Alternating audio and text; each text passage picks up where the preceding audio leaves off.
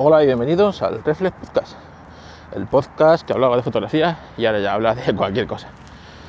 Ay, Dios mío, eh, la verdad es que tengo una temporada eh, complicada, complicada en cuanto al trabajo y complicada en cuanto a, a, la salud, ya que bueno, mi padre está en el hospital y eso ya hace que vaya todo de cabeza.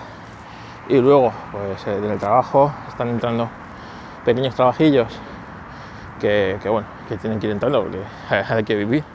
Pero claro, eso me supone pues estar ahora mismo saturadísimo, un poco de todo, porque sabes que cuando eh, estás ahí en el hospital, fuera de lo que es tu rutina, aunque sea con mi padre, pues ya pues los días, las horas, todo cambia un poco. Luego los hospitales, es un ambiente tan, tan cargado, tan, tan negativo realmente, ¿no? que cuando sales del hospital es que sales absolutamente sin fuerzas. Eso se nota en que, por ejemplo, eh, ayer, sin ir más lejos, me gustaría haber entrado en la peli a hablar eh, de, del tema que estaban hablando, de las plataformas de streaming, y la verdad es que me quedé dormido. O sea, cené a las 8 y me senté a ver un poco el pasapalabra y caí, caí, caí rendido. Y, claro, ya cuando me desperté había empezado el programa, el programa hacía 10 o 15 minutos y tampoco, tampoco estaba, estaba como para entrar, así que, así que nada, y así es mi día a día. Bueno, sigo con mi transformación hacia, hacia, hacia la libertad, digamos, tecnológica, ¿no? tecnológica de no atarme a ninguna plataforma. Las compañías eh, las compañías son las que, eh, bueno, pues se empeñan en que, en que esto no sea así, ¿no? Eh, Xiaomi, Xiaomi pretende hacer lo mismo que otras compañías, es que estés dentro de su ecosistema.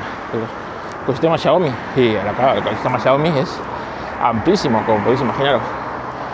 Y, por ejemplo, mi teléfono, que es un Pocophone, está dentro de los teléfonos de las marcas que tiene Xiaomi. Evidentemente, se comunica eh, perfectamente mejor con cualquier cacharrito de la marca Xiaomi que con, cualquier otro cacharrito. Exactamente igual. Creo que pasa con los teléfonos de Apple. Cosa que me. Pues no me gusta. No, no, no, no voy a abandonar un ecosistema como el de Apple en pos la libertad para atarme a otro, llámese de Xiaomi, llámese el que, el que sea. ¿no? Y es que, por ejemplo, eh, yo tengo unos repetidores wifi de la marca Xiaomi, me costaron 7, 8 euros, muy, muy baratos, por la casa, que me dan cobertura. En el iPhone muchas veces lo que tenía que hacer es, cuando estaba en una parte de la casa que no llegaba la cobertura, eh, digamos, la estándar que yo uso de mi, de mi router general, el, punto neutro que tengo, pues, eh, pues bueno, pues me conectaba manualmente a ese repetidor. Nada, era la molestia más que nada de conectarte. Porque lo intenté de muchas maneras que el teléfono se, eh, pues se conectara como si fuera una mesh. Es decir, si estoy aquí y la señal está más fuerte, conéctate en esta. Y si estás aquí y la señal más fuerte, conéctate en esta otra. Pues no lo conseguí. Eh, nombrando a las redes igual, y tal, no sé qué, nada, era un dolor de cabeza, así que bueno, pues hacía mano ya está. Eh, con el, claro, con este teléfono Android, eh, solo hay que hacerlo. Automáticamente se conecta al repetidor de Xiaomi que ella ve que está emitiendo más fuerte. Claro, esto lo hace porque es un teléfono Xiaomi. Estoy convencido que si esto lo hago con otro teléfono Android me va a pasar exactamente igual. ¿Por qué estoy convencido? Porque, por ejemplo, con la pulsera que tengo, que es una pulsera de la marca Honor, eh, volvemos a tener, pues pasa como con pasa como pues, con el iPhone, ¿no? Es decir, tú en el iPhone tienes la aplicación de Honor para monitorizar tus ejercicios y todo y funciona. Se conecta con la de salud y ya está. Aquí en el, eh, en el Android pues evidentemente la aplicación, digamos que si bien es más completa, eh, sigue donde aunque a pesar de que le abres todos los permisos para que el teléfono no la cierre en segundo plano. Y es que este, estos Android, pues en el momento que una aplicación, pues como el iPhone, una aplicación lleva 10 minutos de segundo plano, a no ser que tú le digas que esa aplicación es importante, te la cierra. Y claro, pues ya sea la aplicación de salud, ya sea la aplicación que sea. Así que, bueno, aún así no se comunica, por ejemplo, con la aplicación, otras aplicaciones, de, salud y tal. Y bueno, pues eh, aquello es de aquella manera, cosa que evidentemente no iba a pasar con una banda o con un reloj de los múltiples que tiene Xiaomi. Estoy convencidísimo. Pero como os digo, no voy a abandonar un ecosistema por echarme eh, en manos de otro. Así que, bueno, pues seguiremos investigando y buscando cuál es la mejor opción. De lo que yo venía a hablaros es de Vivaldi. Vivaldi es mi navegador de escritorio, como sabéis. Y bueno, pues no me canso de evangelizar todas las ventajas que tiene Vivaldi. Lo bueno que tiene Android es que dispone de múltiples, eh, múltiples navegadores, múltiples.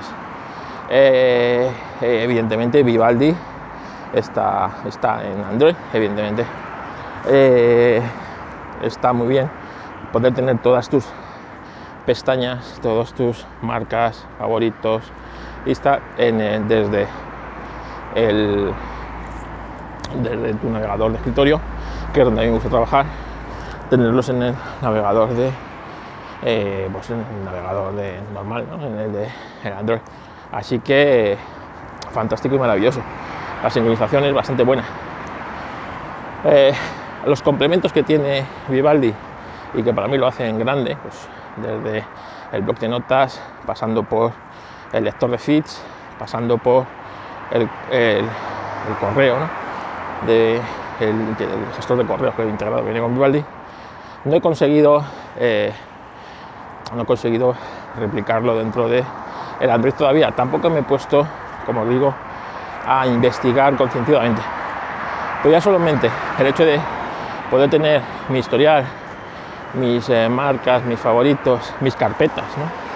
Porque Vivaldi tú organizas por carpetas y yo tengo ahí pues, carpeta de trabajo con las páginas que utilizo para el trabajo, carpeta de, proyectos, carpeta de historias con las web y con los complementos y todo online que necesito para eso, ¿no? Entonces, tenerlo ya en el navegador es una, para mí es una ventaja.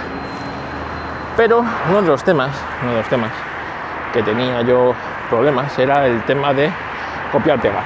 Y es que, eh, por ejemplo, cuando por motivos de trabajo tengo que postear en la cuenta de trabajo de Instagram, eh, yo antes desde el navegador con Vivaldi en los complementos laterales tú puedes meterle Instagram y te saca la versión web de la versión eh, web, de, pero de, teléfono, ¿no? de ese navegador, o sea, de, sea, de la página que sea. Y en este caso, eh, Instagram sí te deja postear fotos y postear casi completamente eh, desde la aplicación web móvil.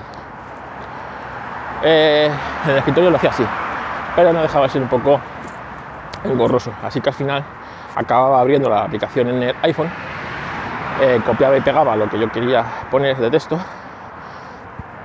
y, ya está, era muy fácil. Claro, esto en Android eh, no, funcionaba, así que eh, he tenido que recurrir a aplicaciones de terceros. En este caso estoy utilizando, y la voy a mirar a ver la aplicación que estoy utilizando, que no me acuerdo el nombre, y funciona bastante bien, es Clip. C-L-I-P-T, Clip es una aplicación que eh, se instala como complemento en tu navegador y eh, todo lo que tú copies automáticamente eh, pues bueno queda reflejado en la aplicación y lo tienes en el teléfono es tan fácil como que esto si tú tienes la aplicación abierta además trabaja bastante bien invisiblemente no es perfecta a veces tienes que abrir la aplicación y tal, pero realmente si yo copio algo en el ordenador, automáticamente me salta la notificación de esta aplicación que se ha copiado en el portapapeles del Android. Cosa que está muy bien, como os digo, pues para esas cosas que hago. U otras cosas, ¿no? Eh, por ejemplo, pues para preparar podcast de Racing, muchas veces pues voy copiando textos, los pego en, en una en una libreta, o sea, en, en una nota y tal. El tema de notas, como os digo, de momento estoy con Zettel Notes sincronizado directamente con mi propio NAS. Eh, y sí, he conseguido entrar en mi propio NAS desde fuera de casa eh, mediante VPN, mediante la propia VPN de, de QNAP, entrar en, el, en mi NAS como si estuviera en mi casa, cosa que está muy bien. Así que eh, eso ya os lo contaré. Y esto es gracias a, a, Nextcloud. Y bueno, eh, y he conseguido pues eso, eh, sincronizar Settle que como os dije en el otro episodio, es una aplicación fea, fea, una aplicación de fea, pero súper potente. ¿no? Entonces, tengo que seguir probando las encriptaciones, las notas con contraseña, ¿no? a ver cómo puedo luego esa nota con contraseña abrirla eh, dentro de, eh,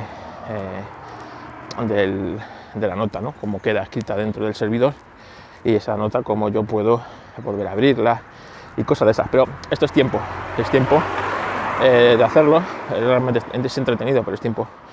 Y ahora mismo lo que no dispongo es de tiempo. Así que, pero bueno, poco a poco veis que voy haciendo, voy haciendo avances en mi Android.